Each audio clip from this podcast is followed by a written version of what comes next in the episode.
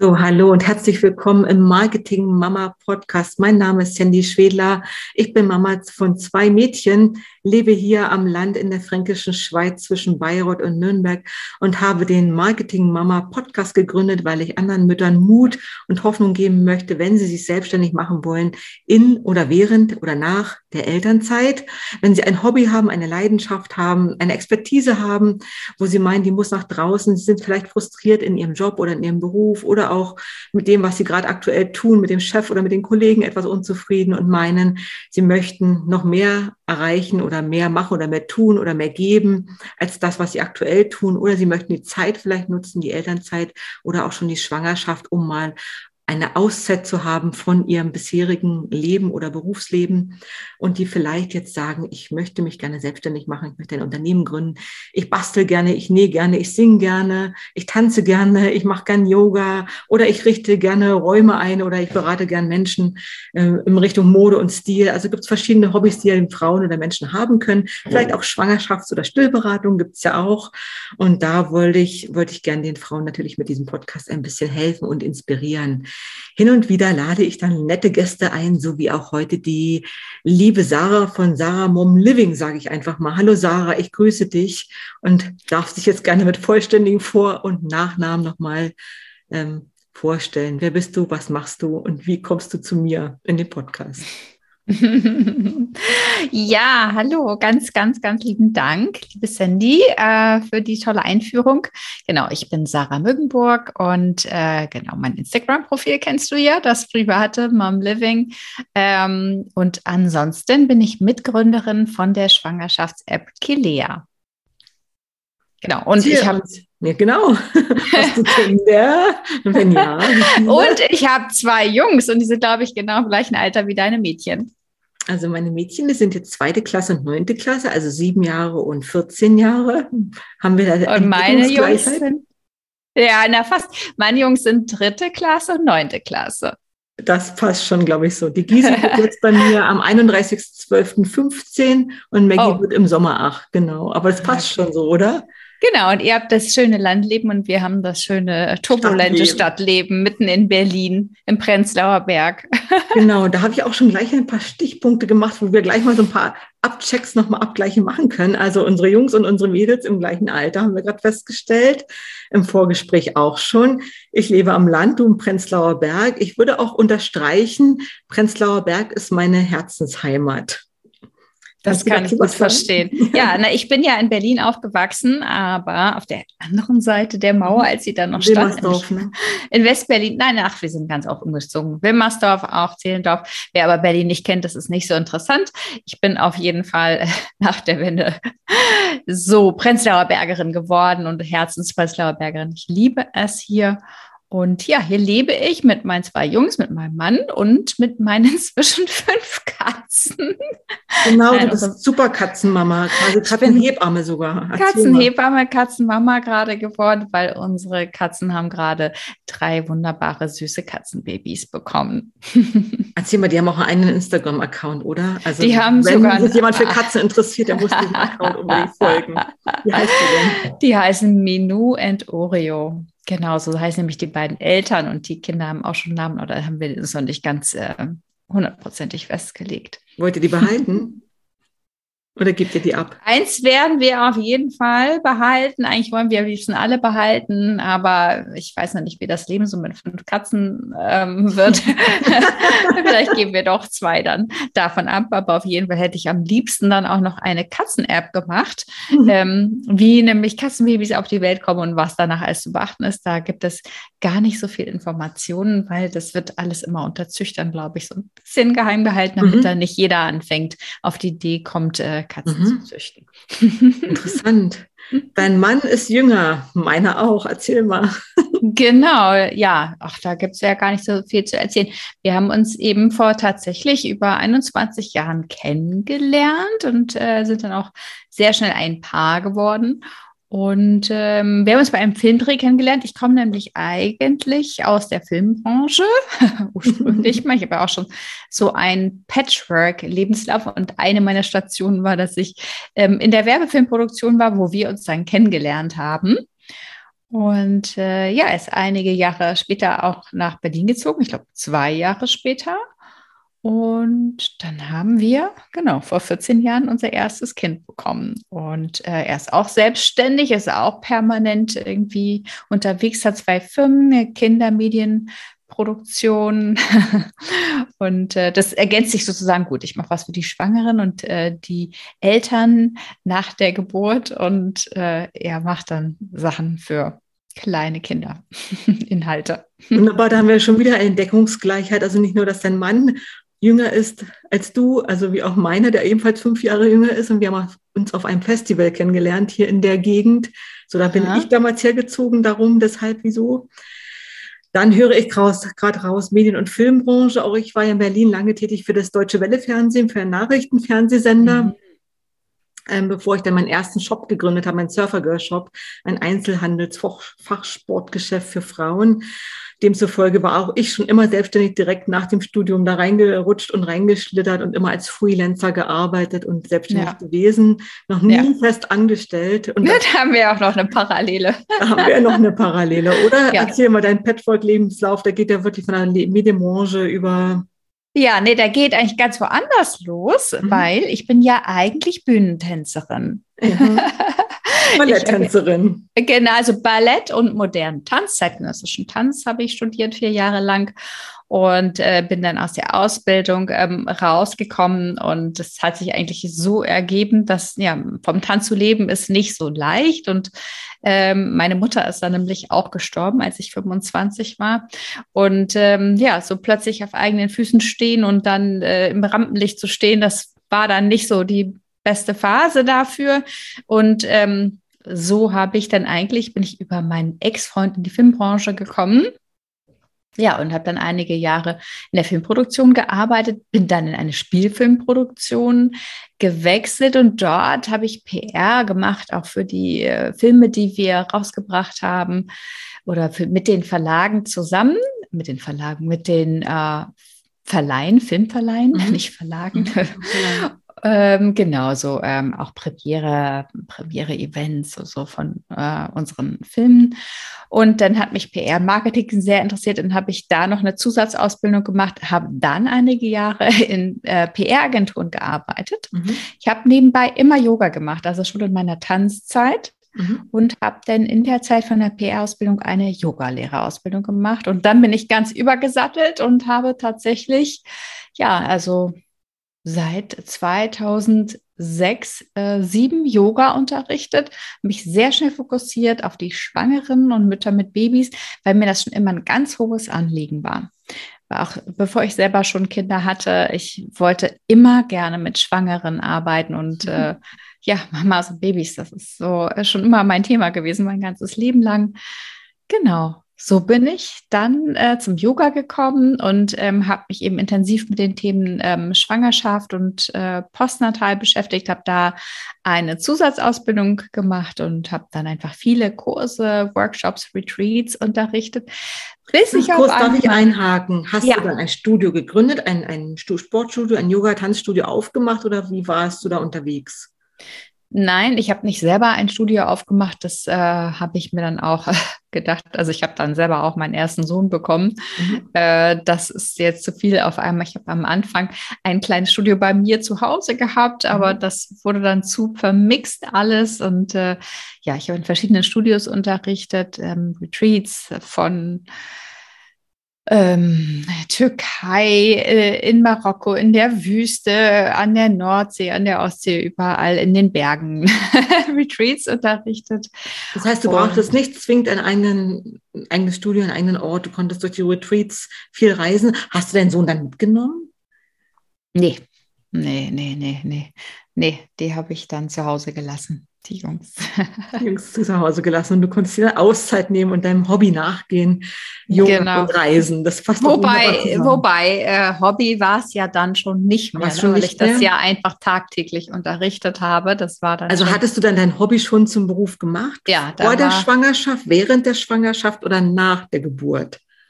Schon davor. Davor das schon. Das war schon davor, genau. Mhm. Ja. So, und dann wirst du schwanger, bekommst ein Baby, aber die Retreats lassen sich auch mit dem Baby oder mit dem Sohn umsetzen und verwirklichen. Na, als sie ganz klein waren, da, äh, waren, da war das äh, noch nicht so leicht. Ähm, vor allem, wenn man ein bisschen länger stillt, also irgendwie anderthalb Jahre oder so, dann äh, und dann auf ein Retreat geht und man hat noch nicht abgestillt, dann ist das nicht so lustig. Mhm.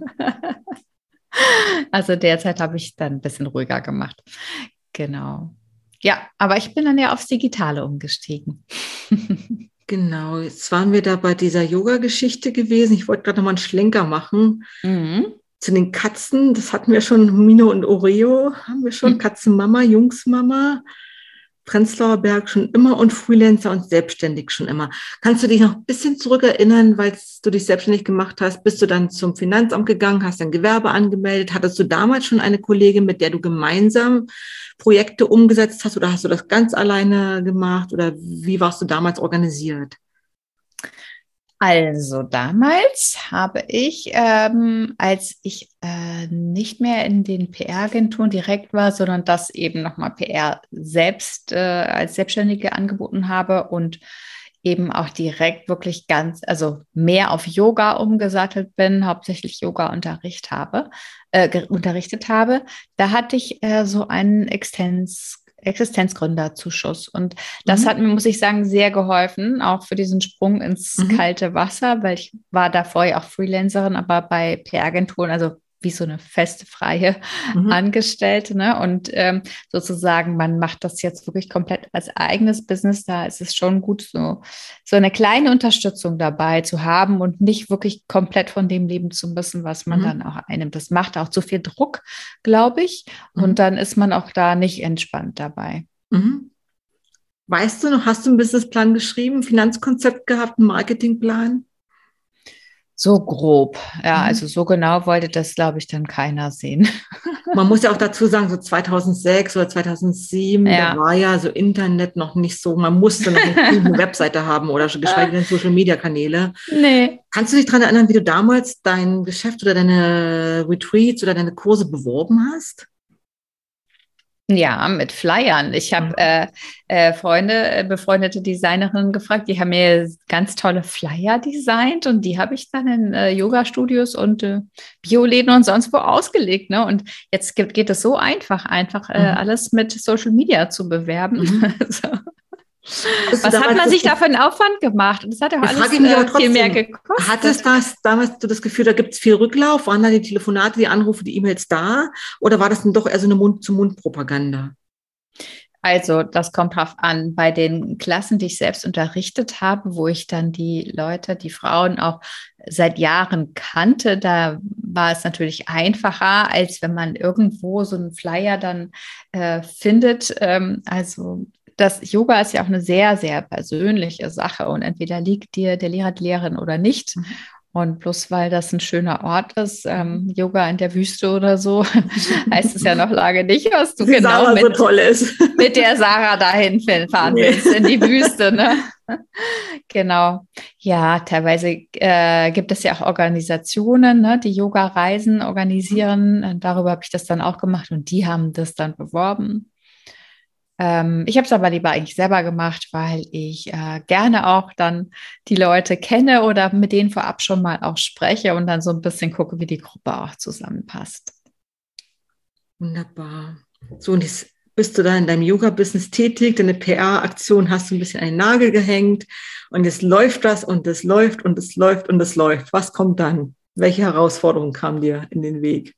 Also Herausforderungen waren für mich eigentlich die, eben selbstständig zu sein und äh, was du natürlich hast, du hast, ähm, du musst trotzdem in die Rentenkasse einzahlen als Yogalehrer. Dazu bist du verpflichtet und du wirst dann, wie sagt man, veranlagt, äh, nee, nicht veranlagt, sondern du musst im Prinzip wie ein normaler Selbstständiger in diese Kasse einzahlen. Die machen da jetzt keine ähm, Ausnahmen, bloß weil du vielleicht einfach als Yoga-Lehrer anders verdienst. ähm, das und die Krankenkasse, die ganzen ähm, Grundkosten, das ist schon sehr hoch, wenn man mhm. selbstständig ist. Ähm, in Berlin verdienen Yoga-Lehrer, Lehrerinnen nicht so unglaublich viel Geld. Ich glaube, das ist zum Beispiel in der Schweiz ein bisschen anders oder in anderen Ländern.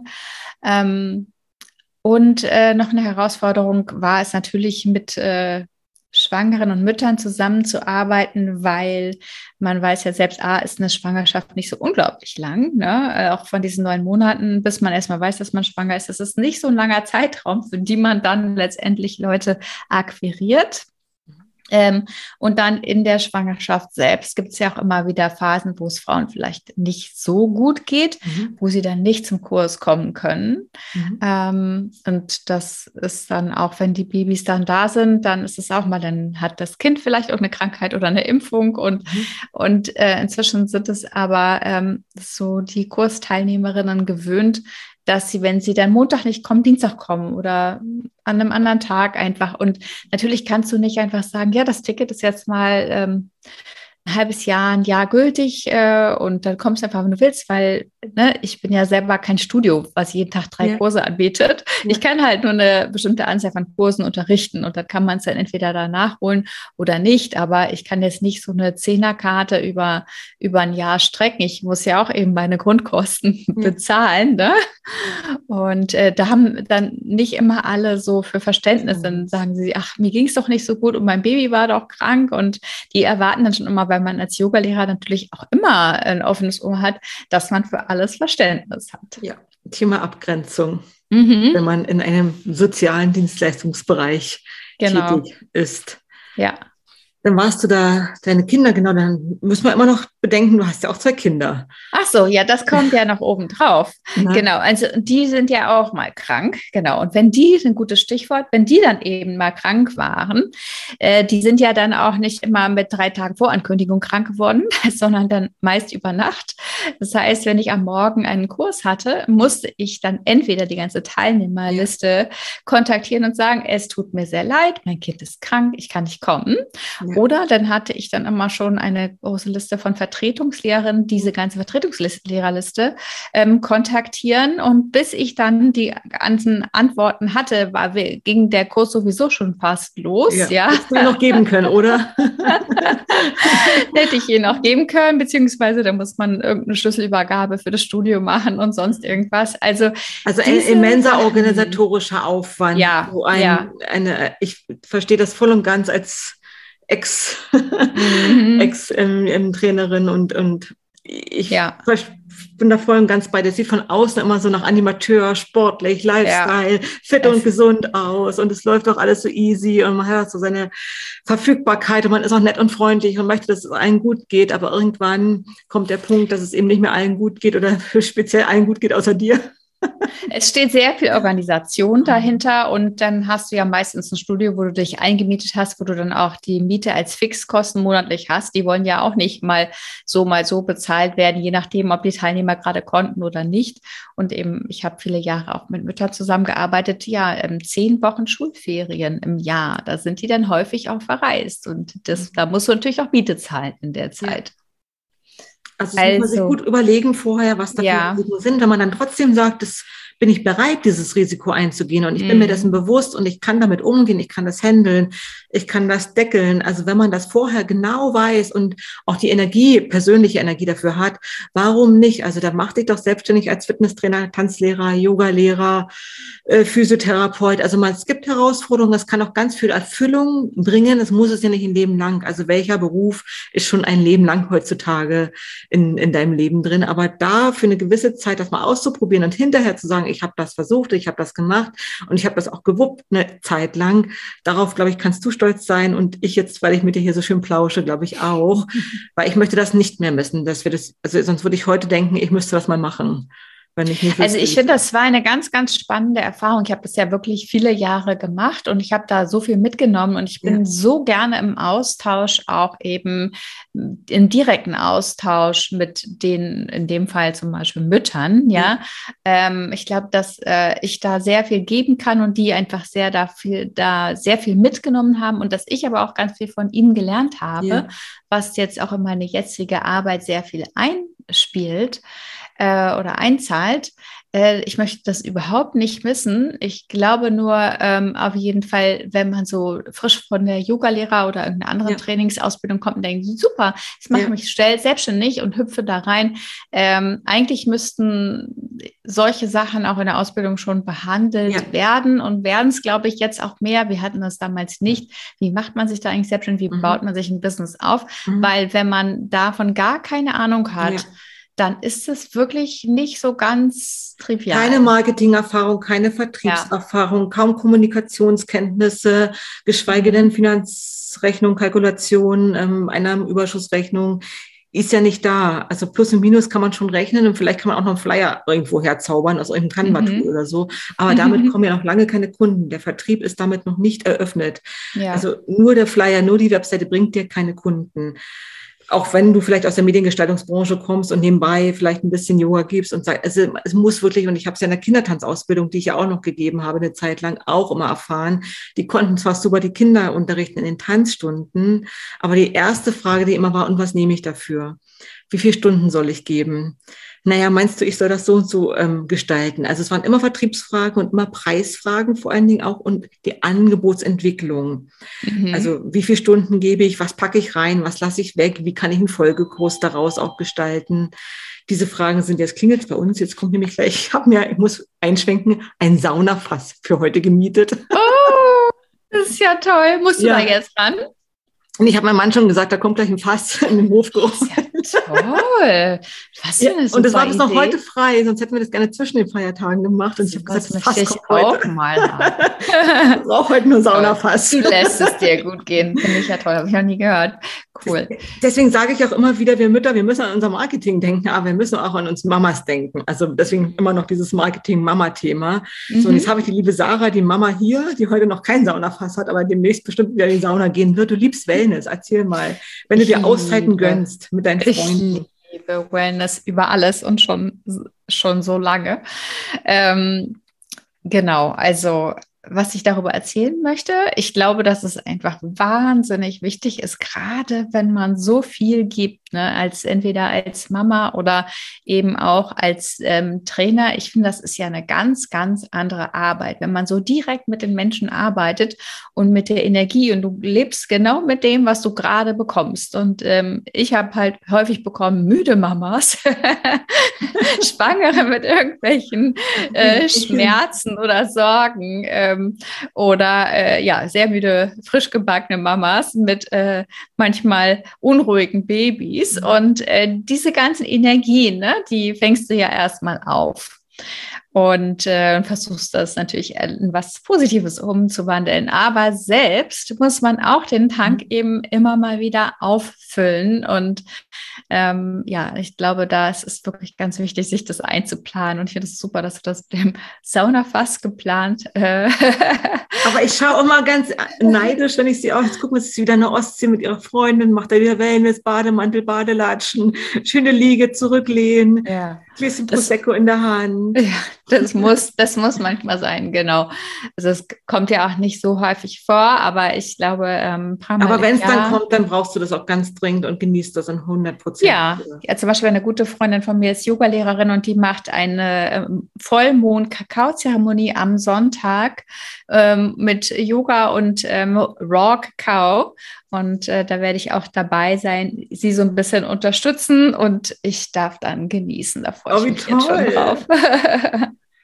Wenn du mit deiner Familie Wellness oder Urlaub machst, wie sieht das dann aus? Den letzter Urlaub, wie war der? Oder wo war der? Der letzte Urlaub war in Südfrankreich und das war für mich und die Jungs Urlaub, für den Papa nicht, der war in Cannes auf einem äh, mhm. Festival auf der MIPCOM und hat uns sozusagen da abgeliefert. Wir waren in einem tollen Club, wo man auch Akrobatik machen mhm. konnte, mhm. also, also am Trapez, das heißt Flying Trapeze, mhm. äh, fliegendes Trapez und wir waren den ganzen Tag beschäftigt also ich bin ja nicht so der Strandlieger oder so. Ähm, und ich hätte sogar Wellness machen können. Ich habe es nicht gemacht. Ich habe da die ganze Zeit rumgeflitzt und habe irgendwas gemacht. Das war unser Urlaub. Also wir konnten ähm, das einfach mal ausprobieren, so ein riesiges äh, Trapez und ähm, ja, Schwimmen und ähm, Bogenschießen zum Beispiel. Und äh, ja. Um, Sub hab ich, Subs haben die auch in den Pools gehabt. Ne? Subs hatten die auch. Habe ich Yoga auf dem Sub gemacht. Also ich hatte die ganze Zeit irgendeine Action und dazwischen gab es einfach das leckerste Essen überhaupt. Das ist natürlich auch ganz wichtig. In Frankreich natürlich. Jetzt sehe ich dich da auf dem Trapez fliegen. Was gibt dir das?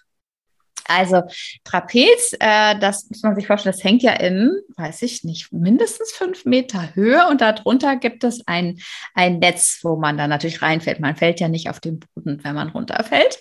Ähm, aber man muss wirklich äh, wie so ein Zirkusartist, Artistin da erstmal ganz, ganz, ganz die Stufen da hoch, äh, die so eine, äh, so eine Leiter hoch klettern und dann steht man da oben und äh, wird es natürlich befestigt an Sicherung sein, bevor man sich ans Trapez äh, äh, ähm, schwingt. Und das ist schon so ein Moment, wo du dann da umstehst und denkst, oh, Moment mal, wollte ich das jetzt wirklich machen? Da jetzt da mit diesem Trapez darüber schwingen und dann noch Kopf über und dann noch vielleicht ein Salto. Aber ähm, für mich war das so richtig gut, weil ich bin auch Mensch, ich bin von so einigen Ängsten geplagt und denke, oh, kann ich jetzt wirklich vertrauen, hält das jetzt hier und so weiter. Und, ähm, und ich habe das dann einfach gemacht. Es waren so ganz tolle, nette Zirkusartisten, die das gemacht haben und die, ach komm, und das machst du. Und dann habe ich das gemacht und habe dann so im Schweinebammel an diesem Trapez gehangen und habe es gewagt, dann wirklich so, so ein Rückwärtssalto da runter zu machen, so ein Backflip. Und für mich war das so, boah, ich habe losgelassen. Es ist mir nichts passiert. Es war einfach so ein grandioses Gefühl, ja. Also ich habe es auf Insta gesehen und ich sehe deine Freude und ich spüre auch die Freude, die du da versprühst, wenn du das tust und machst und zeigst. Und ich denke mir, oh Mann, ey, wir Mütter müssten alle mal so an Trapez hängen und loslassen. Absolut. Man denkt immer, man muss die ganze Zeit die Kontrolle behalten und dies könnte noch passieren und das könnte noch passieren. Mit kleineren Kindern noch mehr, aber bei mir war das so, dass der Kleine so ganz oft irgendwo weggelaufen ist. Nicht, weil er weggelaufen wollte, sondern weil er irgendwo hin wollte. Und ich habe den so oft gesucht und nicht gefunden und irgendwie sitzt das alles noch tief und man ist so, ich muss gucken, wo der ist und weiß ich was. Ja, das geht mir heute noch so. der müsste jetzt gerade von der Schule nach Hause gekommen sein. Und ähm, immer dieses, ah, und jetzt hat er, jetzt hat er bestimmt Hunger, jetzt muss er was essen. Und mhm. einfach mal loszulassen, sagen, die halten dich, hier ist ein Sicherungsseil, ich falle nur in dieses Netz, es passiert mir gar nichts, mhm. ja. Und das, das hat das Moment, der, der hat mich so viel Überwindung gekostet. Und dann habe ich es gemacht und habe gemerkt, boah, ist mir gar nichts passiert. Und es hat sogar noch einen riesigen Spaß gemacht. Ja. Du erzähl uns mal deinen dein Alltag als Startup-Unternehmerin, als Gründerin, ja. Mhm. Also da ist jetzt die Mama mit den zwei Jungs, die gerne Wellness macht und auch ein bisschen Action im Urlaub braucht. Und da ist die liebevolle Yoga-Lehrerin, die sich selbstständig gemacht hat und viel gegeben hat. Und irgendwann ist der Stecker dann nicht mehr ganz so schnell in die Steckdose gekommen. Der Akku war nicht mehr so leicht aufzuladen. Und was klar ist, mit zwei Kindern, egal welches Alter die haben, es ist immer eine Herausforderung, so einen Alltag zu wuppen. Ein Mann, der auch noch selbstständig ist. Die Beziehung, die Ehe soll ja auch noch belebt und geführt und gelebt werden. Und ähm, was für eine Chance kommt jetzt 2017? Was für eine Idee landet da auf deinem Tisch, in, deinem Schub, in deiner Schublade? Oder was passiert 2017? Ich musste gerade so zucken. Es ist, ist, doch jetzt 2022. Im nächsten Jahr bin ich irgendwo in so einem Die App habt ihr 2017 äh, Ja, ich weiß. Ich wusste nicht, dass du die Vergangenheit blickst, weil du sagst jetzt 2017. Mhm. Nein, genau. Also, da sind wir ja noch gar nicht. Mhm. 2017 habe ich die Kelea-App mitgegründet und äh, das war ähm, super spannend, weil ich habe ja schon ein bisschen von den Herausforderungen erzählt, wenn man immer so vor Ort sein muss, gerade wenn man eine Familie hat, kleine Kinder. Und ich habe immer gedacht, Mann, dieses Unterrichten tut mir so gut und ich möchte wirklich Schwangeren und äh, Müttern, Familien so viel mit auf den Weg geben, aber ich rede mir hier den Mund fusselig. Ich möchte jetzt mein Wissen einfach mal skalieren. Ja. Und ich habe auch oft äh, von den Müttern gehört, Mensch, Sarah, du hast doch so eine tolle Stimme. Ich wünschte, ich könnte dich mitnehmen ins Krankenhaus. Nehm das doch bitte mal auf. Und ähm, ja, so kam dann so eins zum anderen. Ich habe meine ähm, damalige und jetzige Mitgründerin eben kennengelernt die Viktoria Engelhardt und ähm, wir haben zusammen Kilea gegründet. Sie kommt von der ähm, unternehmerischen Seite, also sie hat auch BWL studiert, hat äh, vorher schon Startups mit aufgebaut im Gesundheitsbereich und kennt eben diese ganze Seite von Business Development, was ja überhaupt nicht meine Seite ist. Und ich habe dann eben meine Expertise mit eingebracht und habe, also die App hat ähm, Workouts und Ernährungsparts äh, und Rezepte. Für, für Mütter, für Schwangere. Für die Schwangeren noch, genau. Also ich habe gesehen, für Papas bietet ihr auch was an, ja? Für werden ja, genau. Väter? Das kam später erst. Erstmal haben wir uns nur auf die Schwangerschaft konzentriert und äh, das war auch erstmal tatsächlich eine eher Lifestyle-App, aber ähm, diese App, das ist das Besondere daran, ähm, bietet eben personalisierte ähm, Tipps mhm. und Workouts und ähm, Ernährungstipps. Du kannst eben da alles einstellen, ob du ähm, ja, Magnesiummangel hast, ob du Rückenschmerzen hast, Beckenbodenbeschwerden, was auch immer. Und die App stellt sich halt eben auf deine, wo du jetzt bist, also welches Fitnesslevel. Also auf Grundlage eines Fragebogens wahrscheinlich. Du, ne? du, also nicht ein Fragebogen, sondern du gibst es eben ein, äh, deine Symptome, die du hast, in welcher Schwangerschaftswoche du bist und dann dementsprechend bekommst du die Inhalte ausgespielt, weil das fand ich das Tolle in meinen Kursen. Ich konnte mich halt immer individuell auf die Frauen einstellen. Wenn mir jemand gesagt hat, ich habe jetzt aber dies und jenes, hat diese Person natürlich nicht die ein, sondern andere Übungen bekommen. Mhm. Und mit diesem System kann man das eben auch digital mhm. umsetzen durch den Algorithmus, den wir da reingesetzt haben. Das war 2017. Wie ging das dann los? Also Kollegin kommt zu dir, sagt du, Sarah, ich habe da eine Idee, hast nicht Lust mitzumachen? Und die so, ja, Victoria, tolle Idee, komm, lass uns starten. Wie geht es dann weiter? Ja, äh, nee, tatsächlich hatte sie da schon ein bisschen Vorarbeit geleistet und hatte schon äh, den Markt analysiert und gemerkt, dass äh, es da auf jeden Fall einen Need gibt, dass äh, dieses Produkt äh, äh, eine Chance am Markt hat. Da gab es auch schon einen Prototypen und ähm, tatsächlich hat sie auch äh, für das erste Investment mitgesorgt. Und ähm, ja, sonst wäre das überhaupt nicht äh, möglich gewesen. Ne? So eine App zu entwickeln kostet ja auch viel Geld. Du brauchst Entwickler oder irgendwo ein Entwicklungsstudio. Der ganze Content muss produziert werden. Und ich komme ja aus der Videoproduktion, aber auch eine Videoproduktion mhm. ist natürlich sehr aufwendig. Genau. Also sie macht sehr hochwertige Videos, sehr hochwertigen Content. Deswegen steht da auch in deiner Biografie ähm, Co-Founder vom digitalen Gesundheitsunternehmen, Head of Content.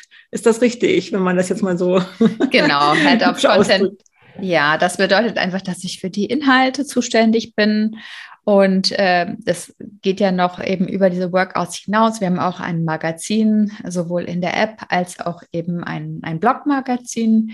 Ähm, wir haben ja auch den eigenen ähm, Podcast, Neun glückliche Monate heißt mhm. er als Public. Darf ich kurz fragen, wie lange habt ihr den schon? Auch erst seit neuesten oder schon länger? Seit äh, Oktober 2019. Mhm. Also sind wir mhm. beide auch Podcasterinnen. Glückwunsch. Genau. Wieder eine Gemeinsamkeit. Genau, das macht mir auch echt sehr, sehr viel mhm. Spaß. Ich finde es immer ganz toll, weil ich äh, darf ja dann mit verschiedenen Experten, Expertinnen Interviews führen und ich lerne natürlich jedes Mal so viel. Das ist jedes Mal wie eine kleine Fortbildung. Also Hebammen habt ihr, Krankenschwestern bestimmt? Nee, ähm, Krankenschwestern nicht, aber Hebammen, äh, Gynäkologinnen, Ärzte. Gynäkologen, Ernährungsexpertinnen, ähm, Psychologinnen. Ja. Ich gender jetzt gerade, ne? Wir haben auch Ganz toll machst du das. Die männliche Form auch. genau, Und der kommt dann zweiwöchig, alle 14 Tage kommt eine neue Episode. Genau, genau. Neun glückliche Monate, der Podcast Neun. der Kilea-App. Genau, richtig. Den Podcast haben wir, genau. Dann, ähm, was haben wir noch? Wir haben Kurse, wie du schon sagtest. Also wir haben einen Geburtsvorbereitungskurs in der App. Dann haben wir auch noch Desktop-Kurse, die nicht in der App sind, mhm. ähm, also die man am Computer nutzen kann. Das eine ist ein Hey Papa-Kurs, also ein Partnergeburtsvorbereitungskurs. Das soll jetzt auch nicht diskriminierend sein, aber wir haben eben in unseren äh, Befragungen herausgefunden. Andere Interessen, eben, ganz normal. Genau, Väter haben eben noch mal andere Themen mhm. als jetzt zum Beispiel weibliche Partnerinnen. Ähm, dann haben wir auch einen, einen Beckenboden- und Rückbildungskurs. Ja. Und ganz und neu, glaube ich, noch ein Fit nach der Schwangerschaft, oder wie war das? Und, und ja, und ein Hey Mama-Kurs haben wir auch. Also vier Kurse haben wir derzeit. Wir entwickeln auch weitere Kurse. Und das ganz Spannende, was ich jetzt schon verraten darf, nächstes Jahr kommt endlich die Postnatal-App raus. Yeah! Also eine komplett neue App. Eine ganz neue App, nachdem wir viereinhalb Jahre dann schwanger waren. Also ihr wart viereinhalb Jahre schwanger und jetzt kommt die Postnatal-App. Yeah. Ja, und ich muss immer so lachen, weil ich habe einige Freundinnen, die in der Zeit auch Kinder bekommen haben. Und das ja. erste zum Beispiel, als auch Kelea geboren wurde, sozusagen unser erstes Baby. Und ich muss immer so lachen, weil ich weiß immer ganz genau, wie alt die Kinder sind sind. Mhm. Und manche haben wirklich in dieser Zeit schon drei Kinder bekommen. Das musst du dir mal vorstellen. Und wir sind immer Natürlich noch schwanger. Nur mit der Kelea-App zusammen. ja, wirklich einige, die haben dann immer wieder auch die App benutzt und haben dann natürlich auch gemerkt, wie die sich weiterentwickelt über die ja. Zeit. Wir haben ja als Lifestyle-Produkt gestartet und äh, haben dann über die Jahre äh, uns zu einem mehr medizinischeren mhm. Produkt entwickelt. Aber das ist auch nicht ein klassisches Medizinprodukt, aber wir werden von vielen Krankenkassen auch erstattet, was ja auch für die Nutzerin super ist, wenn sie dann ähm, ne, die App und auch den Geburtsvorbereitungskurs sich erstatten können. Ähm, und ich, ich darf super, mal zwischenfragen. Ich gehe nochmal zurück. Jetzt bin ich an dem Punkt, ich bin ähm, schwanger. Was war die Lücke gewesen, wo du meintest, dieses Need? Was war da jetzt gebraucht? Warum nicht ins Hebammenstudio gehen oder warum nicht einen Geburtsvorbereitungskurs vor Ort machen? Warum brauche ich da jetzt eine App dazu? Mhm. Also das habe ich auch schon mal äh, in, mit meinen äh, Kundinnen mitbekommen, eben, dass man ja häufig das auch nicht schafft, irgendwo zu einem Kurs zu gehen. Sei es, weil man schon Kinder hat, die betreut werden müssen und da gibt es gerade eine Betreuungslücke oder sei es, weil man beruflich noch für unterwegs ist, weil genau dann irgendein Vorsorgetermin fällt. Ne? Das, da äh, ist das schon zeitliche wirklich, Flexibilität. Ja, also wirklich das von zu Hause aus zeitlich flexibel zu machen, einfach ein riesiger Vorteil. Ähm, und zum anderen haben wir eben gefragt, ja, ja, würdest du das online machen wollen? Also ein Bewegungsprogramm oder Ernährungsprogramm und äh, oder fühlst du dich da gut abgeholt? Und ganz viele Frauen haben ja gar keine Hebamme. Das heißt, sie wissen ganz viele Sachen nicht und googeln sich das irgendwo zusammen im. Internet und ähm, ich denke auch, dass wir dadurch, dass wir unsere zum Beispiel Texte so ähm, mit Expertinnen erstellen, dadurch haben wir ja schon kuratierten Inhalt, ne? Weil wenn du mhm. mal so googelst, das widerspricht sich teilweise auch alles. Mhm. Und das war schon ein Wunsch von einigen Frauen, die gesagt haben, ja, ich finde keinen Geburtsvorbereitungskurs, ich weiß nicht, was ich essen darf äh, oder was ich nicht essen sollte. Und da war so viel Unsicherheit mit dem äh, Thema, äh, diesem ganzen Thema Schwangerschaft und äh, dass man nicht weiß, wem soll ich jetzt vertrauen. Ja. Es gibt so viele, die einem sagen, ah, du bist schwanger, dann darfst du dies nicht und darfst du das mhm. nicht und so. Und die, also Schwangere sind oft ganz äh, überfordert dann mhm. damit. Und wir wollten im Prinzip ja wie so eine äh, Freundin für die Tasche sein. Die auch ein bisschen Sicherheit gibt, garantiert ja. in diesem Dschungel von Informationen im, im Netz vor allen Dingen oder in der Bekanntschaft. Genau. Oder ein bisschen fundiertes Fachwissen auch dahinter ist und deswegen genau. auch diese Krankenkassenzertifizierung dass das ein sicherer Leitfaden ist und nicht irgendein Schmiri-Schmarri, wo ich dann bei Google mir auch zusammensuchen kann oder die Nachbarin mir vielleicht erzählt. Wie viele Nutzer habt ihr heute mittlerweile? 2022 fast. Mm, äh, also das ist immer schwierig in der Schwangerschaft. Ne? Also es, mhm. man kann die monatlich aktiven Nutzerinnen nehmen und es ist im deutschsprachigen Raum liegt das bei 25.000, die monatlich aktiv sind, mhm. nicht die sich einmal nur mal die App runterladen und dann irgendwann mal reingucken. Ne? Mhm also deutschsprachiger Raum, Deutschland, Österreich, Schweiz. Aber die App gibt es auch auf Englisch und steht natürlich sowohl in Deutschland als auch im Rest der Welt auf mhm. Englisch zur Verfügung. Da kann ich dir aber die aktuellen Zahlen nicht mhm. sagen, weil das auch immer ein bisschen schwankt. Ist aber gerade schon ein interessanter Fakt. Zum einen 25.000 pro Monat ist ja eine ganze Menge. Mhm. Und zum anderen, das ist, wusste ich nicht, dass es auch auf Englisch zu haben mhm. ist. Ja, alle Inhalte produzieren wir auch auf Englisch, genau. Wahnsinn. Du machst ganz viele Video- und Produktionen und Aufnahmen mit gemeinsam, heute immer noch. Wie mhm. läuft so ein Videodrehtag ab, wenn du dabei bist? Oh wow, ja. Der ist erstmal sehr, sehr busy. Ähm, es kommt darauf an, was es für ein Dreh ist. Wir drehen ja sowohl Workouts, also Yoga-Videos, Fitness-Videos und so weiter, als auch Experten, Expertinnen-Videos. Ähm, wir haben natürlich erstmal ein Studio, wo wir das drehen, äh, wo wir dann die Expertinnen oder die Coaches, die Lehrer, Lehrerinnen einbestellen. Ähm, Im Vorfeld passiert ja natürlich wahnsinnig viel, dass wir im Vorfeld auswählen, wie sieht das ganze Setup aus, äh, wie soll äh, das Styling aussehen, also was. Ähm, was ziehen die an, ja. äh, was für eine Ausstattung brauchen wir. Ähm, das heißt, wir haben ein Filmteam vor Ort, wir haben eine ähm, Hair- und Make-up-Stylistin äh, vor Ort. Darf ich fragen, muss ich nochmal dazwischen fragen, wenn du das so erzählst, du planst das ja nicht alles alleine. Du hast ja also die Planung mache ich zum großen Teil alleine, aber nicht die Umsetzung. Mhm. Ne? Also beim Dreh haben wir ein, ein Filmteam und da werde ich auch von einer, mindestens einer Kollegin unterstützt, ja. weil ich bin ja eher dann auf der Seite hinter der Kamera, dass ich da auch mit Regie führe oder sage, äh, wenn das jetzt ein Workout ist, nee, mach das nochmal, das sah noch nicht so sauber aus oder so. Ähm, und dann brauchst du ja viele, die auch organisatorisch da mithelfen und sei es äh, das Essen zu bestellen oder äh, zu gucken, wer ist als nächstes dran, ist die Person schon da? Nein, sie findet es nicht. Äh, ne? Das, da ist ja ganz für ein Drehset, genau. ist der Moderator schon da, war immer die Frage. Ja, genau. Und wenn du dann auch noch viele Leute hast, die hintereinander zu bestimmten Uhrzeiten kommen sollen, dann dauert eine, eine Sache doch länger, weil sich jemand doch häufiger verspricht. Dann muss der andere dann später bestellt werden und so weiter und so fort. Aber ich finde es total spannend, dass du gerade so erzählst von diesen ganzen Filmsetting-Geschichten, was du ja vor der Yoga-Karriere gemacht hast. Und mhm. damit verbindet sich ja wieder ganz vieles. Deine Medienerfahrung und gleichzeitig deine Fitness- und Gesundheitserfahrung. Und dann bist du auch noch Mama von zwei Kindern. Das heißt, da schließt, schließt sich so wunderbar der Kreis, wovon du bestimmt nie geahnt hättest, als du damals deine Tanzlehrer Ausbildung abgeschlossen hast, dass du dort mal stehen wirst, wo du heute stehst. Absolut nicht. Ich glaube, ich hatte auch mit 30 so eine kleine Sinnkrise, weil ich so viele verschiedene Sachen gemacht habe, dass ich immer dachte, oh, ich weiß überhaupt nicht, wo Passt das alles zusammen. so richtig hinführt. Aber irgendwie dann kam es doch alles zusammen. Ich dachte, nein, genau das und das und hier im Wellness-Bereich und mit Yoga. Aber ich nehme das mit rein und mit der Filmproduktion. Ich wollte nur keine Werbefilme mehr produzieren. Mhm.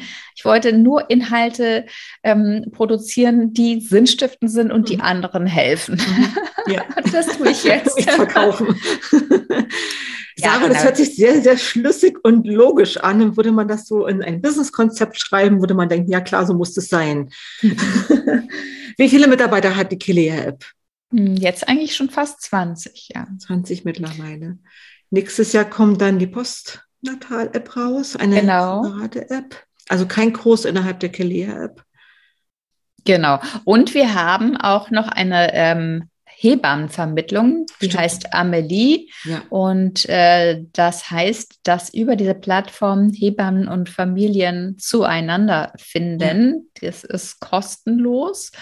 Und was da jetzt ganz neu ist, ist auch eine Videoberatung. Mhm. Ähm, Gerade jetzt eben sehr, sehr wichtig, da ähm, A, es, es gibt einen enormen Hebammenmangel und B, die Hebammen, die äh, es gibt, die gehen auch derzeit nicht unbedingt so gerne in alle Familien. Wir sind ja, ja in der Corona-Hochzeit und dadurch ist die Videoberatung eben sehr, sehr wichtig ähm, geworden und wir haben ein bestimmtes Tool, darüber kann man das nicht wie bei einem Zoom-Call, sondern wirklich, da werden alle Daten geschützt und so weiter.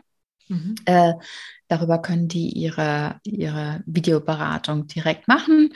Und dann sind das eben die Hebammen, die dann angeben, sie haben dann und dann noch Kapazitäten frei mhm. und die übernehmen das dann. Also die sitzen Wunderbar. nicht alle bei uns und warten, dass jemand anruft. Hört sich voll gut an, logisch, ja. schlüssig, passt alles so zusammen und würde das in so einem Konzept stehen, würde man denken, wow, genau so muss man es machen. Aber sowas hätte ich mir auch gewünscht. Also noch eine Suchmaschine, eine Suche, Hebammensuche dazu, Experten, die ich um Rat fragen kann. Wie sieht's aus mit so Community? Also ich stelle mir vor, ich sitze alleine in meinem Wohnzimmer und mache jetzt dann einen Rückbildungskurs. Kann ich da auch mit anderen Müttern Kontakt aufnehmen? Also bisher hatten wir das äh, noch nicht, weil das ist nochmal eine ganz andere, auch technische Entwicklung. Und wir führen ja ganz viele Befragungen ähm, durch unter unseren ähm, Nutzerinnen.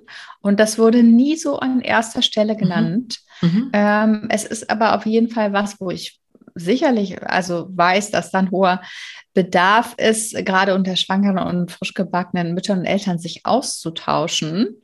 Ähm, das wird auch irgendwann kommen, steht aber bei uns nicht an erster mhm. Stelle. Mhm. Wir haben jetzt so den ersten Schritt gemacht mit äh, Live-Sessions. Ja. Äh, letzte Woche habe ich zum ersten Mal eine Live-Session Yoga unterrichtet. Das war so toll, mal wieder so unsere Nutzerinnen wirklich zu sehen. Ja. Ähm, dann haben wir einige Live-Sessions äh, zum Beispiel mit einer Stillberaterin oder einer Psychologin, die mhm. spezialisiert ist auf ähm, Schwangere und äh, Mütter nach der Geburt, wo man dann eben äh, Themen hat, wie die Bindung zum Kind stärken schon im Bauch, am Mutterleib und solche Themen. Ja. Voll spannend. Auch dieses Live-Tool hätte ich gedacht, wäre schon eher oder früher dabei gewesen, gerade seit dem Lockdown wenigstens spätestens. Aber interessant, dass es jetzt kommt und ich denke, das macht dir Spaß und wenn es Spaß macht, gibt es ja auch wieder Energie und ja. ist bestimmt etwas, was ganz, ganz doll gewünscht auch wird, diese Live-Fragestunden, Live-Sessions, Live-Workouts, Live-Rückbildungsgeschichten. Toll, dass, dass das jetzt möglich ist und schön und spannend zu sehen, dass auch sowas nicht von Anfang an da sein muss, sondern mhm. dass es nach und nach kommen darf. Also wenn man ein Unternehmen gründet, dass nicht immer alles gleich fix und fertig ist auf dem Reispapier, sondern Schritt für Schritt das weiterentwickelt werden darf, dass man Kunden befragt, Umfragen macht, was braucht ihr, was braucht ihr nicht, können wir das weglassen vielleicht noch, dieses Thema Community. Wenn das noch nicht oberste Priorität hatte, musst du das ja nicht machen, wenn du ein Unternehmen gründest, ein Online- oder nicht Online-Unternehmen. Es muss nicht alles sofort da sein. Wenn das es dann kommt, super, super wichtig, weil äh, man denkt vielleicht, es muss von Anfang an perfekt sein. Also ja. das erste Produkt, das die erste App, die wir auf den Markt gebracht haben, die wir gelauncht haben, das war wirklich noch was ganz anderes. Ähm, meine Mitgründerin sagt man immer, wenn man sich nicht für das erste Produkt schämt, hat man was falsch gemacht. Dann war man nämlich zu langsam. also lieber schnell auf den Markt bringen und dann erstmal testen, wie es ankommt. Und vielleicht ist es ja gar nicht das, was die Nutzerinnen wollen. Vielleicht hätten die auch gesagt, wir wollen Community. Und ja. dann hätten wir uns ganz anders ausgerichtet. Ja als wenn man das perfekte Produkt baut, was man denkt, was alle haben wollten, dann will das gar keiner. Ist ja bei Spielen zum Beispiel auch so Online-Spiele oder so bei, bei Playstations oder Hardware ja auch. Ne? Das kommt ja immer auf den Markt, halbfertig.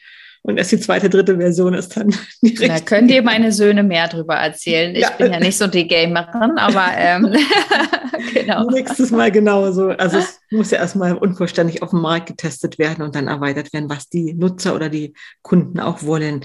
Gilt, glaube ich, für jedes Unternehmen, was man gründet, dass man da ganz nah am Kunden dran ist und nicht was im eigenen Kopf, im eigenen Reißbrett sich entwickelt und denkt, jetzt geht's endlich nach draußen, fertig gedreht, fertig entwickelt und dann will das aber gar keiner haben. Typisch für heutige Online-Unternehmen, aber auch gut vorstellbar für Unternehmen, die so in lokal was gründen, was aufbauen. Wenn es keine Schwangeren gibt, brauche ich keine Schwangerschaftskurse anbieten. Und wenn es keine Kinder gibt, brauche ich keine Kinderkurse anbieten.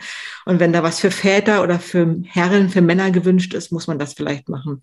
Also da muss man schon immer nah dran sein an, am Kunden, am Markt, was die wollen. Und das habt ihr ja geschafft sozusagen. Gibt es noch etwas, wo du sagst, hm, das war ein ganz großer Fehler, also hätten wir das vorher gewusst, hätten wir es anders gemacht? Oder auch vielleicht aus deiner Perspektive, weil du ja mit einer Gründerin zusammenarbeitest, gibt es da so einen Punkt, wo du denkst, macht es Spaß? Das sind zwei verschiedene Fragen. Lassen wir erstmal den großen Fehler und dann die Kooperation.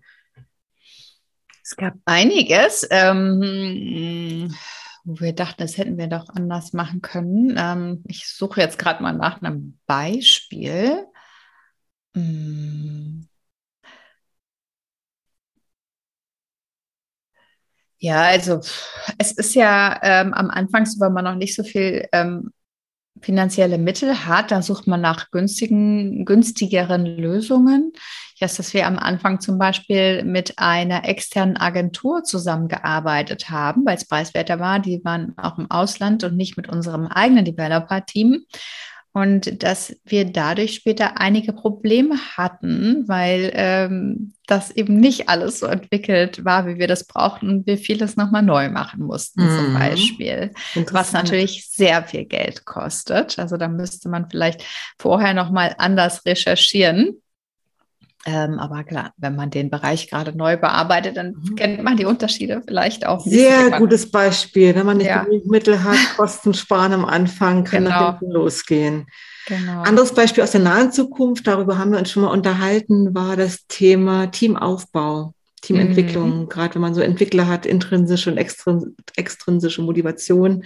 Mhm. Was gibt es da gerade für Herausforderungen, wenn man so ein Team aufbaut? Na, wir wachsen jetzt natürlich sehr. Wir waren ja am Anfang noch ein ganz kleines Team und da läuft ja die Kommunikation ganz anders. Ja, hinzu kommt natürlich auch jetzt noch seit äh, zwei Jahren die Corona-Krise, wo äh, viele im Homeoffice ähm, sind. Mhm. Ja, die meisten die meiste Zeit und auch die Kommunikation dann anders läuft. Und mhm. dann auch so eine geschriebene kurze Nachricht. Wir haben so ein Slack-Tool, da manchmal auch anders aufgefasst wird, mhm. vielleicht als es gemeint war. Und ähm, jetzt sind wir gerade dabei, unsere ganzen ähm, Entscheidungsprozesse nochmal äh, aufzuarbeiten und auch transparenter zu machen und das ganze Team mehr einzubeziehen. Und äh, nicht so, hier wird von der Geschäftsführung etwas entschieden und das wird jetzt gemacht, sondern ganz genau zu sagen, das und das wollen, haben wir vor und das Team mit einzubeziehen in der Entwicklung. Ähm, und ist das die richtige Entscheidung? Sollte das jetzt wirklich gemacht werden? Mhm. Haben wir die Ressourcen dazu oder was kostet uns das sozusagen auch an Ressourcen? Was ist der Benefit und machen wir das jetzt? Weil es gibt immer ganz viele tolle Ideen. Mhm. Man muss dann erstmal ein bisschen analysieren. Ja, und eben auch äh, das Miteinander, die ähm, Zusammenarbeit. Ne? Das, ähm, da legen wir jetzt auch großen Fokus darauf, weil wir ja das Team entwickeln wollen. Ne? Ein kleines Team arbeitet ganz anders als mhm. ein großes Team und dass man da die Kommunikationswege nochmal klarer macht und ähm, ja, wir können nicht einfach nur noch am Produkt arbeiten, sondern wir müssen jetzt auch viel mehr so in das Team investieren, damit das ja. Team sich wohlfühlt und entwickeln kann, weil also das ihr habt die eingearbeitet, ihr habt die angeworben, die sollen ja auch bleiben und nicht jede Woche ein anderer Mitarbeiter ins, ins Team kommen. Das ist ein ganz wichtiges Thema, diese Mitarbeiter-Retention, dass sie ja auch wirklich ähm, Lust haben, in der Company dann auch zu bleiben, sich da wohlfühlen. Wir wissen alle, gerade in Startups ist alles sehr schnelllebig. Es muss alles schnell, schnell, schnell gehen und schnell zu Wachstum kommen. So funktioniert Startup-Leben, mhm. vor allem die, die von Investoren ähm, ähm, finanziert sind. Ähm, da wollen die Investoren natürlich auch Wachstum sehen. Das gibt immer viel Druck. Das ist nochmal was anderes, als wenn ich einfach als ein Frauenunternehmen selbstständig ähm, mhm. bin. Und dann ist es ganz wichtig, in die Mitarbeiter zu investieren, denn die sind das Allerwertvollste, ja. was wir haben. Ja, absolut. Wenn die weg sind, stehst mhm. da. Macht auch immer viel Ärger, gerade so als Frauen. Wir sind ja sehr emotional ich denke, man will ja keinen vom Kopf stoßen oder man möchte mit allen lieb und gut zusammenarbeiten. Das muss auch Ergebnisse zu sehen sein. Der Mitarbeiter selber möchte aber immer gerne nur sein Geld haben, möchte sich vielleicht noch selber verwirklichen. Und wenn er den Sinn dahinter nicht sieht, warum er das macht, ist ich vielleicht glaube, auch das nicht. ist super wichtig, ne, mit sinnstiftender Arbeit. Für mich ist es ja sehr sinnstiftend, weil ich genau das mache, was mich schon immer ähm, erfüllt hat, was schon immer meine Themen waren. Aber ähm, es muss ja für einen Developer, eine Developerin oder ja. irgendwen anders, jemand, der jemand, der gerade nicht schwanger nicht ist oder keine so Kinder. sein, dann ja. ist das ehrlich gesagt ja vom Inhaltlichen ein Job wie jeder andere. Da könnte man auch bei einem ähm, bei einer Automarke sein. Ne? Ja. Ähm, und ich finde immer, es ist wichtig, die auch abzuholen und zu sagen, wie viel wir da auch wirklich für unsere Nutzerinnen tun, was es in deren Leben auch tatsächlich bedeutet und ausmacht, ja, und dass wir das nicht einfach nur einfach nur so irgendwelche Ziele setzen. Ich denke aber auch, wenn man Gründer ist und sich jetzt ein Studio aufbaut, egal ob es jetzt in der Kreativbranche oder Gesundheitsbranche ist, es geht ja oft immer um Mitarbeiter, ob du jetzt als Trainer Mitarbeiter brauchst oder als kreativer Mitarbeiter brauchst. Das sind ja immer die Herausforderungen, die dann erst entstehen in der Beziehungsarbeit, die da zusammenkommen. Jetzt gehe ich nochmal trotzdem ein kleiner Schlenk drüber zur Familie. Wir reden ja immer noch mit Sarah, mit der Sarah, der Mama. Aber trotzdem, nein, nein, Moment. Ich wollte mal zu deiner Partnerin. Du hast jetzt mit einer Partnerin gegründet, äh, mit der Victoria. Würdest du heute im Nachhinein das jedem empfehlen, so zu machen, wie ihr das beide gemacht habt? Was siehst du als Vorteil? Also würdest du das so weitergeben können oder was würdest du sagen, also wenn ich jetzt dran denke, Mutter und Tochter gründen zusammen oder Freund und Freundin gründen zusammen oder Ehefrau, Ehemann gründen zusammen, ist also eine ganz intensive Partnerschaft auch, die ihr beide habt. Ähm, es ist immer super schwierig, die Frage, mit wem man zusammen gründet.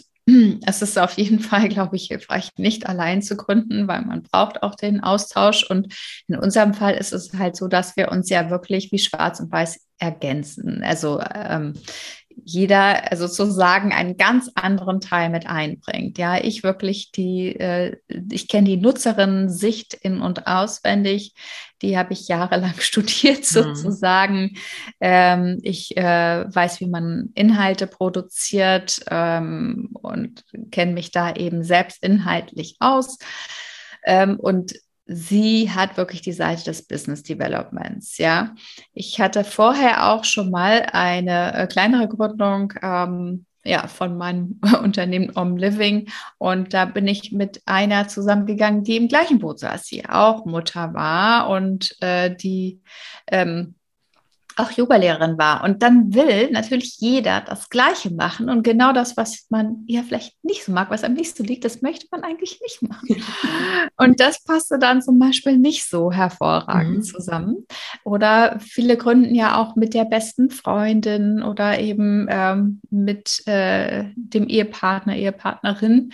Und da muss man sich das schon gut überlegen, wenn man zum Beispiel ähm, zusammen ein Haushalt ist oder eine Familie hat und dann noch zusammen eine Firma hat, das ist natürlich, du kannst ja gar nicht mehr abschalten. Ich kenne einige Beispiele, wo das super klappt, aber dann muss man das auch total leben und nicht alles äh, vermischen. Ne? Wenn es jetzt mhm. Stress gibt in der Firma, sind die Familie mit reinbringen und umgekehrt. Ja. Also ich finde es ja ganz gut, ähm, dass dass ich das so ein bisschen trennen kann. Zwar habe ich viele Austauschpunkte mit meinem Mann, der ja auch ein Unternehmen mhm. hat, zwei eigentlich. Ähm, da können wir jetzt immer viel drüber austauschen, aber ich muss nicht die ganze Zeit äh, über unser Business sprechen. Ja. Und deine, deine Kollegin oder deine, deine Mitgründerin, seid ihr privat auch befreundet oder geht es bei euch wirklich nur ums Geschäft? Also wir sind ja auch alterstechnisch ziemlich weit auseinander. Ne? Sie hat ja da mit 27 begonnen und hat, führt ja auch noch ein sehr anderes Leben. Ich bin natürlich sehr mit meiner Familie beschäftigt. Sie hat jetzt noch keine Kinder. Mhm. Ähm, ne, ist äh, lieber noch mehr auf Festivals ja. und Partys unterwegs ja. und so. Da gibt es jetzt so nicht so extrem viele Überschneidungen, obwohl sie auch eine Yoga-Lehrerausbildung tatsächlich hat. Ähm, aber während sie dann vielleicht auf dem Festival rumhüpft, dann bin ich mit den Kindern irgendwo, keine Ahnung, in Hänger am Trab. am See, genau. Ja, genau. Also eine ganz andere Lebensentwicklung. Welchen Blick haben deine Kinder auf dich als Mama, als Startup-Unternehmerin? Das ist eine spannende Frage. Ähm, die ähm, fanden das vorher schon toll, als ich hauptsächlich Yoga unterrichtet habe, aber die sind richtig stolz auf mich. die finden das so toll, was ich mache. Und mein äh, kleinerer Sohn, der will sich immer wieder meine Podcasts anhören. glaube, der ist mein größter Fan. Der sieht und hört dich so selten, der muss sich die aufs Ohr holen. Ich weiß nicht, der sagt auch oft, wenn ich sage, was wir zusammen einschlafen hören, ich will einen Podcast von Nein. Da kannst du doch gar nichts mit anfangen. Wir reden über Schwangerschaft. Nein, ich möchte das hören. Ich möchte dich hören. Oh, wie süß. Ja. ähm, und äh, die interessiert also die interessiert das einfach total, was ich da äh, mache und die äh, gucken sich auch gerne Videos an, die ich dann produziere und äh, ja, die finden das gut. Das finde ich ja ganz spannend. Du hast ja auch zwei Jungs, dass sie gerade das Thema, aber wie toll, das finde ich ja super. Dass die sogar hm. zum Einschlafen hören wollen. Also, also, an alle Zuhörer dieses Podcasts, jetzt bitte, ihr müsst unbedingt den neuen Glückliche Monate Podcast einschalten zum Einschlafen oder für eure Kinder. nicht zum Einschlafen, Ich hoffe, dass der nicht so zum Einschlafen. Er schläft auch nie dabei ein. Das muss ich auch nochmal sagen. Aber Sarah, auch wieder eine spannende Frage, Frage. Wann hörst du Podcast? Oh, ich höre so gerne Podcasts. Ähm, ja, wir haben jetzt, ich habe jetzt leider nicht mehr so einen langen Arbeitsweg und bin nicht mehr so häufig im Büro. Ja. Vorher habe ich das immer äh, ja. gehört, wenn ich mit meinem Fahrrad ins Büro gefahren bin. Jetzt ist der nur noch sieben, acht Minuten. Da kann ich immer nur einen Teil hören. Den anderen Teil freue ich mich schon mal auf dem Rückweg dann. Ansonsten beim Küche aufräumen, mhm. abwaschen, äh, kochen kann ich nicht so gut nebenbei Podcast hören. Ja. Ähm, aber ich bin, ich, oder im, beim Autofahren. Ich liebe Autofahren, Podcast. spazieren gehen, auf dem Weg zur Arbeit, beim Putzen. Mhm. Ja. Also ich lege mich gerne wirklich auch ins Bett und höre es im, im Bett oder auf dem Sofa. Also wenn die alle im Sofa sind, gehe ich ins Bett und höre einen Podcast. Ist auch schön. Mhm. Ja, genau. Ich höre dann aber meistens nichts mehr über Mama-Themen dann. Zum Beispiel, sonst was hörst du gerne? Ich höre gerade diesen Cui Bono, Who the fuck is Ken Jebsen? über diesen Verschwörungstheoretiker, der ja. vorher Radiomoderator war. Das finde ich sehr spannend. Ähm, dann höre ich super gerne Lage der Nationen. Ich höre gerne, äh, wie heißt der nochmal, äh, Wissen, ah, habe ich jetzt vergessen, wie der heißt, irgendwas mit Wissen, so Wissenspodcast, das finde ich mhm. auch mal ganz spannend. Ähm, dann höre ich gerne einige Nachrichtenpodcasts, auch diesen New York Times Podcast mhm. höre ich gerne. Äh, ich muss noch mal überlegen, was ich hier heiß für Podcasts höre. Ich war eine Weile bei Charlotte Roche gewesen, kennst du noch? So. Ne? Ja, ich kenne die noch von früher, ja. Kardiologie, aber da musste ich aufhören, dann wurde es so traurig irgendwann. Oh. Mm. Aber trotzdem, ja. so Paarbeziehungen fand ich ganz spannend in letzter mhm. Zeit. Und ich weiß nicht, Lea Sophie Kramer, beziehungsweise der Nushu-Podcast. Kennst du den Nushu-Podcast? Ja, ja. Den Nushu oder den von Lea Sophie Kramer, die die. Ähm, ich wusste gar nicht, dass sie auch Amorelie. Amorelie. Ich wusste gar nicht, dass sie auch einen Podcast Ich glaube, sie hat keinen Podcast, aber sie war überall zu Gast gewesen. Und da gucke ich so. jetzt überall, wo sie drin war und höre mir die dann an mhm. mit ihr. Mm. Ich muss jetzt wirklich mal in mein Handy gucken, was ich noch für Podcasts höre. In der Zwischenzeit, wo du noch ein paar Podcasts raussuchst, möchte ich bitte gerne noch mal eine kleine Checkliste machen, das Lebensrad oder das Rad des Lebens. Wir mhm. wollten es am Anfang machen. Ich möchte es mit dir trotzdem jetzt noch mal durchgehen. Mhm. Ähm, spaltenförmig sozusagen kann auch jeder Hörer gerne mitmachen. Ich habe es in der letzten Episode schon ein bisschen erklärt, wie es bei mir funktioniert. Machst dir eine Spalte, tust zehn, manchmal auch elf Lebensbereiche untereinander notieren und in die Zeile daneben kommt eine Zahl auf einer Skala von eins bis zehn. Eins ist ein ganz schlechter Wert und zehn ist der beste Wert. Gutes Beispiel als erstes die Familie. Welche Wert, welche, welche Benotung bekommt bei dir heute deine Familie? Welche Werte gibt es denn? Eins bis zehn. Eins ja. nicht so gut und zehn volle Punktzahl. Ach so. Meine Familie bekommt eine zehn.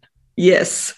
Deine Freunde, dein Freundeskreis wie wichtig mir das ist oder nee, wie sehr. Wo sie heute steht. Also nicht die Wichtigkeit, sondern wie du sie heute bewerten würdest, wenn du ihnen eine Note, deinen Freunden eine Note geben würdest oder dir in der Beziehung zu deinen Freunden.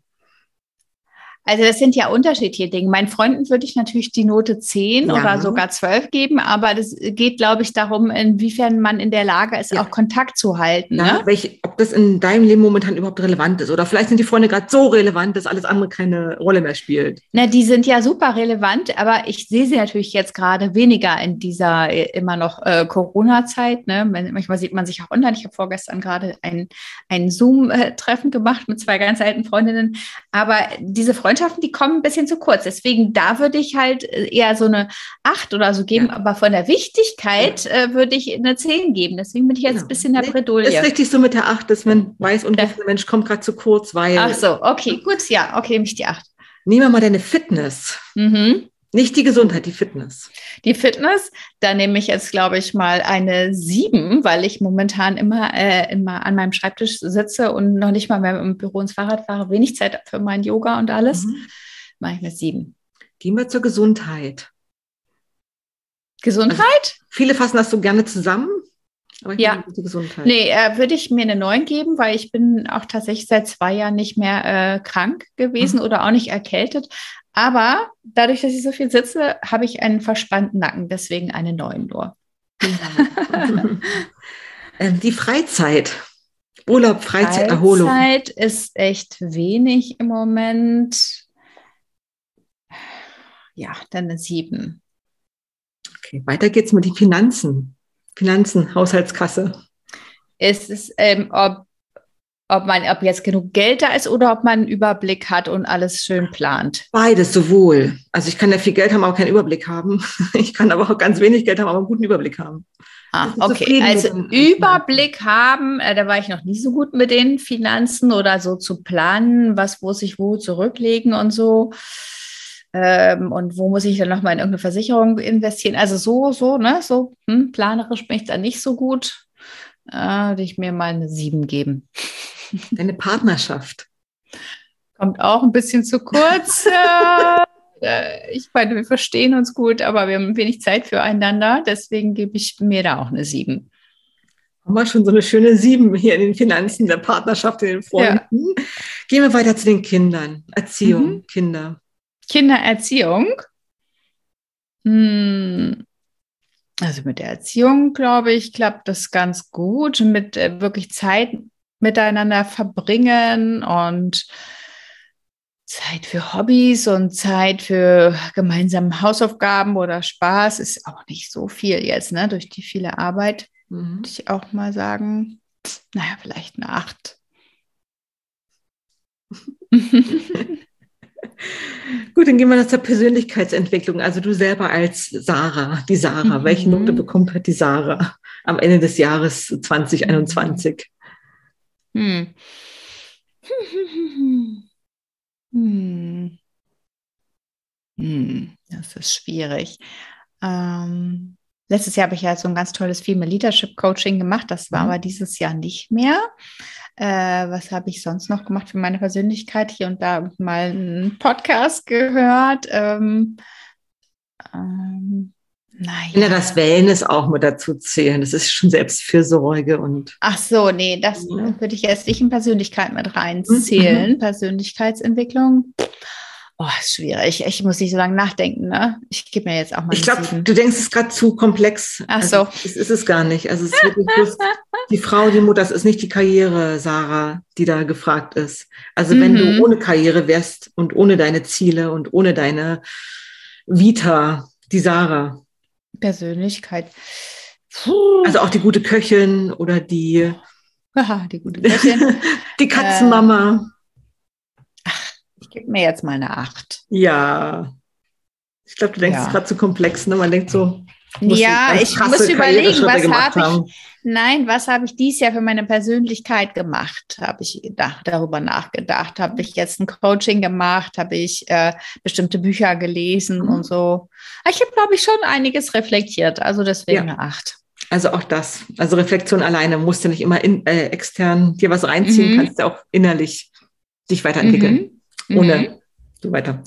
Sehr schön. Ich würde mal sagen, das ist eine solide Acht, ein guter Durchschnitt. Also sehr weit oben, finde ich, für eine Mama in Corona-Zeiten, mhm. die auch noch ein Start-up hat, Katzenmama geworden ist und am liebsten noch eine Katzengeburtsschwangerschafts-App entwickeln würde. Also finde ich das sehr, sehr, sehr gut, weil ich glaube, da fallen so einige Mütter schon in einigen anderen Bereichen sehr weit unten runter. Also mit den Jungs muss ich sagen, dass wir eher auch noch mehr zusammengewachsen sind, dadurch, dass wir ja auch zu viel, so viel zu Hause waren. Mhm. Allerdings dadurch, dass man eh viel Zeit miteinander verbringt, äh, hat man dann ein bisschen weniger diese Zeit, wo man dann tolle Sachen macht. Aber mein Gott, wir haben dafür wirklich tolle Urlaube dieses Jahr miteinander gemacht und im Alltag ist es schwieriger. Das kommt zu kurz. Deswegen ja auch keine 10, sondern eine 8. Aber es muss ja auch nicht immer alles Level 10 sein. Also ich finde, wenn man da so zwischen 7 und 10 sich bewegt, und du mit deiner Familie schon eine volle Zehn hast, dann bist du ja schon der glücklichste Mensch auf der Welt. Ja. Deine Gesundheit ist auf einem mhm. soliden Pfeiler gebaut. Auch deine Partnerschaft kriselt und eiert nicht dahin. also Auch ja, nur ein bisschen mehr Pflege. ja, da muss ein bisschen Pfeffer und Salz noch rein in die Suppe und dann passt das schon wieder. Also ist ja gut, wenn du das jetzt mal so ein bisschen durchgeschaut hast. Wen das interessiert, der darf gerne auch die letzte Episode sich nochmal anhören, wo ich meine Bewertung durchgebe und die einzelnen Lebensbereiche ein bisschen reflektiere, kann jeder für sich zu Hause gerne nochmal nachmachen. Oder auf Instagram schauen, da werde ich gleich nochmal so eine kleine Vorlage reingeben, wenn man das schriftlich braucht, dann kann man sich das nochmal mit eintragen.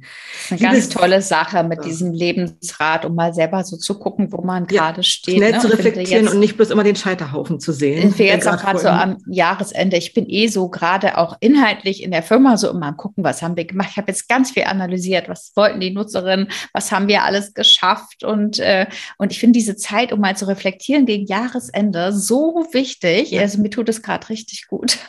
Glaube ich dir. Hast du noch eine Frage an mich, liebe Sarah?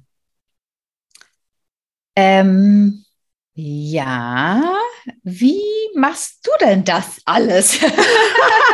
Und dazu ist, in der nächsten Episode mehr. Genau, es ist viel zu lang. Genau, da Nein, bin ich auch. Da ich müssen wir einen Gegenpodcast machen. Ja. Ich glaube, deswegen ja. habe ich auch im April, also erst vor kurzer Zeit, diesen Podcast gegründet, um das mitzuteilen, wie ich das dann alles so mache. Und da ja. ist das heute mittlerweile die 25. Episode. Also es gibt da einige, wo ich Solo aufgenommen habe, aber einige auch mit ganz lieben Interviewpartnerinnen, wo es immer wieder darum geht, wie machst du das denn eigentlich? Ja, ich habe auch schon mal ein bisschen reingehört. Ich kann ja noch mal noch mehr reinhören, aber ich freue mich auf jeden Fall mit dir aber zu sprechen. Aber wir bleiben auf jeden Spaß. Fall in Verbindung und danke für diese schöne Frage. Die werde ich aufgreifen und vielleicht aufs nächste Jahr noch mal ein bisschen schauen, wie das alles so weitergeht oder was auch bleiben darf, was man mal so ein bisschen auf die Schulter klopfen kann. Ich mache das jetzt ja. mal hier vor der Kamera auf die Schulter klopfen. wichtig. Auch sehr wichtig, sich selbst mal auf die Schulter die zu Schulter klopfen. klopfen. Genau. Dann wünsche mhm. ich dir und deiner Zehner-Familie ein ja. liebevolles und herzliches Weihnachtsfest. Neun sind wir. Vier Menschen und fünf Katzen. Und die fünf Katzen, die so goldig sind, meine Liebe. Es war ein ja. sehr, sehr schönes Interview, sehr spannend. Ich könnte noch ewig weiter fragen, wenn es um das Thema Startup und Gründung geht. Also da sind ja noch so viele Fragen offen ja. vom Marketing, Produktpreisentwicklung, im Digitalisierung. Also es geht ja unendlich weiter und ich finde das so, so, so spannend, als Frau zu gründen, als Mutter zu gründen, in der Partnerschaft gemeinsam mit jemand anders zu gründen und das dann auch weiterzuentwickeln und in die Spur zu bringen und nicht dort zu lassen, wie es am ersten Tag war, sondern das hat sich ja viel, viel, viel, viel, viel schöner und weiterentwickelt, als ihr euch das vielleicht je gehofft habt. Und das finde ich super, diese Kilea-App. Bin gespannt, wie es weitergeht. Und wünsche natürlich allen Müttern, allen schwangeren Müttern eine wundervolle Schwangerschaft, die noch wundervoller und schöner wird mit der Kilea-App. ja, vielen Dank, dass du mich eingeladen hast. Ich hoffe, das hat ein bisschen geholfen, der Input. Und niemand ist abgeschreckt, eine Yoga-Lehrerausbildung zu machen. Das ist eine ganz tolle Sache. Ja. Man muss sich nur einen guten Businessplan überlegen. Ja, und sich der Risiken bewusst sein. Dann kann man auch die Chancen nochmal gegenüberstellen. Und dann kann man eine gute Entscheidung treffen, ob das für dich jetzt aktuell Sinn macht. Richtig. ganz, ganz lieben Dank. Und ich wünsche dir auch eine schöne Weihnachtszeit. Ja, danke schön. Tschüss.